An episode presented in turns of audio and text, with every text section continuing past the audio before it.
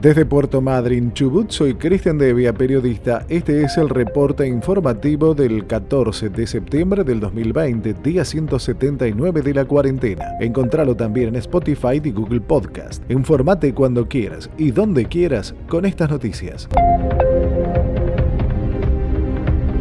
En todo Chubut hay 12 internados en terapia intensiva por COVID, de ellos 11 con asistencia respiratoria mecánica, 8 entre Comodoro y Radatili, 2 en Madrid y 1 en Esquel. En tanto hay 638 casos sospechosos bajo vigilancia epidemiológica en todo Chubut. En el conglomerado Comodoro Radatili son 498, en Madrid hay 105, entre Leu 27 y en Esquel 8. El reporte oficial del domingo indicó 42 nuevos contagios, todos en Comodoro Radatili, 8 contactos estrechos y 34 en investigación. Los casos activos en la provincia son 831, divididos 528 en Comodoro, 279 en Madrid, 13 entre Trelew y Rawson, 3 en Esquel y 8 en Sarmiento. Además, desde el inicio de la pandemia se recuperaron 1.232 pacientes y hay 1.836 contactos estrechos bajo vigilancia epidemiológica. Por otra parte, se informó la muerte de cuatro pacientes internados en Comodoro, tres durante el fin de semana y la restante, una mujer de 58 años en la mañana del lunes.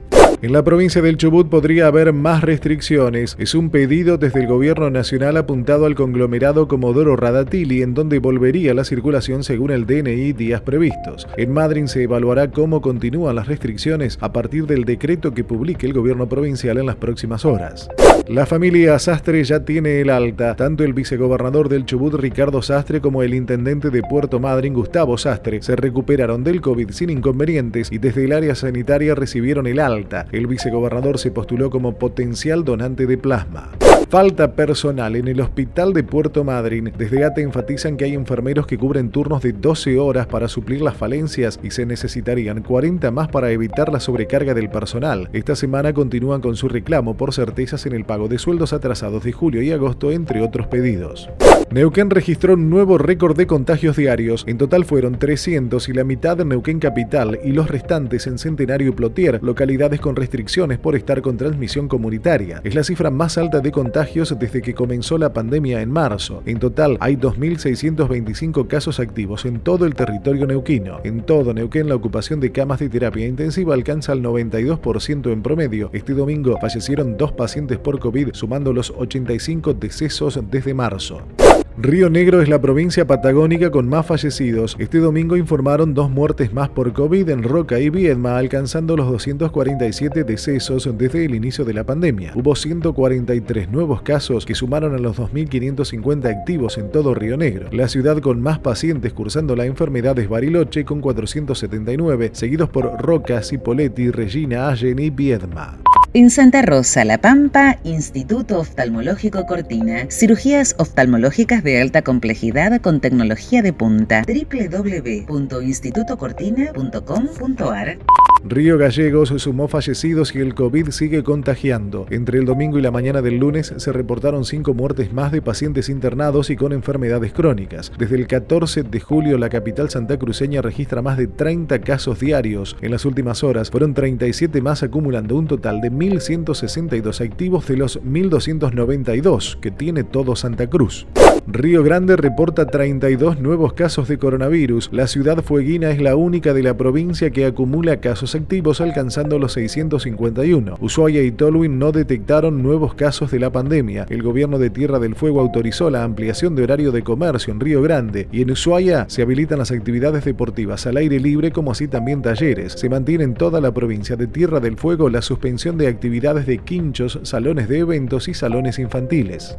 El último reporte oficial en Argentina indicó 9.056 nuevos contagios, en tanto los recuperados desde el inicio de la pandemia son poco más de 419.000, el 75% del total de contagiados desde marzo. En tanto se informaron 154 muertes entre el domingo y lo que va del lunes en toda Argentina, alcanzando desde marzo los 11.422 fallecimientos. San Juan registró una nueva muerte por COVID. La provincia cuyana alcanzó los 21 fallecimientos desde el 24 de agosto, en el que se registró el primer deceso por coronavirus. Todos los fallecidos son personas entre 47 y 92 años y con enfermedades preexistentes. Este domingo se confirmaron cinco nuevos casos y en todo San Juan hay 314 pacientes que cursan la enfermedad.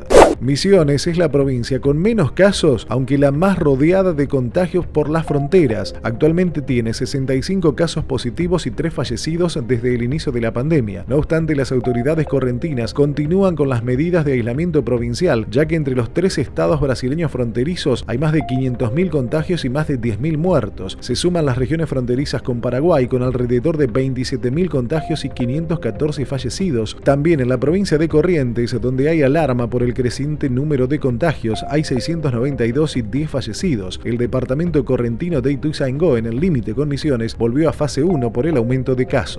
Centro Integral de Estética, licenciada Ana de la Cruz, fisioterapeuta. En Trenquelauquen y zona de influencia, reeducación postural global, terapia manual pediátrica integrativa, depilación láser definitiva con sistema candela, rápido y sin dolor, único en el oeste bonaerense. Centro Integral de Estética. Seguinos en Instagram y Facebook advierten un rebrote más duro de COVID para octubre y noviembre en Europa. Va a ser más duro, se verá una mortalidad más elevada, declaró en una entrevista el médico belga Hans Klug, director para Europa de la Organización Mundial de la Salud. Además, buscó bajar la expectativa por la aparición de una vacuna contra el COVID que ponga fin a la pandemia. Dijo que no se sabe si alguna de las vacunas será eficaz para todos por igual o habrá distintas según las cepas que aparecieron en todos los países. Si debemos encargar vacunas diferentes, será una verdadera pesadilla logística sostuvo el funcionario de la Organización Mundial de la Salud.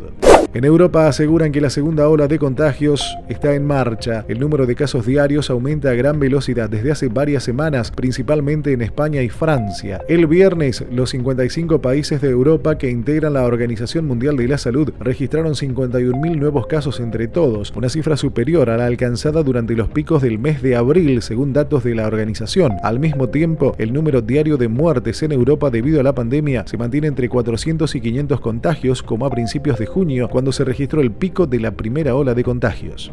Una investigación canadiense alerta que el COVID podría contagiar a mamíferos marinos. El virus que desató la pandemia podría llegar a focas, ballenas, delfines y otros animales marinos a través de las aguas residuales de las ciudades y que llegan al mar. La investigación tomó como base estudios europeos que descubrieron que a través de la orina y la materia fecal humana el COVID se traslada y podría permanecer incluso en los desechos cloacales. El patólogo Sebastián Matabaraj de la Facultad de Medicina de la Universidad de Dalhousie en Halifax, Canadá, revela en un reciente estudio que la administración administración pobre de las aguas residuales de algunas ciudades puede acarrear efectos devastadores sobre las poblaciones de mamíferos marinos. Aunque el COVID-19 sea esencialmente una enfermedad respiratoria, el investigador sostiene que la patología podría devenir en una infección multiorgánica, incluyendo, por ejemplo, el aparato gastrointestinal.